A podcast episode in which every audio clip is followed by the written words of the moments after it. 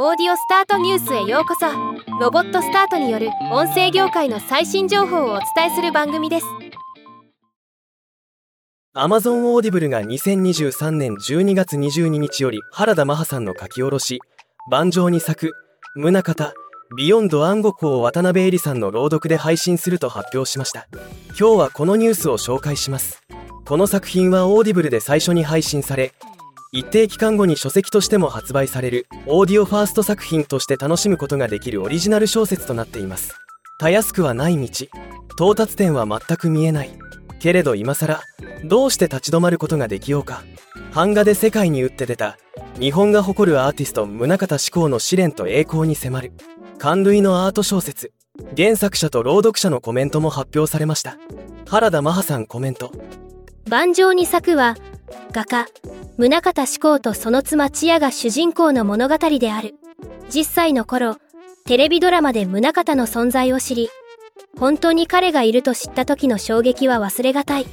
実在の芸術家をフィクションに登場させるという私の創作スタイルはそこに根ざしているとも思う。この度敬愛する俳優演出家の渡辺恵里さんに朗読をお引き受けいただき妨害の喜びだ。まるで目の前で宗像夫妻が主役の舞台を見ているかのようで前のめりで聞き入ってしまった。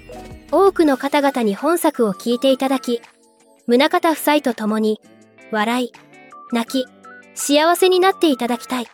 50年の時を超えて宗像志功が私たちのもとへ帰ってきてくれた。そんな思いがしている。渡辺恵里さんコメント。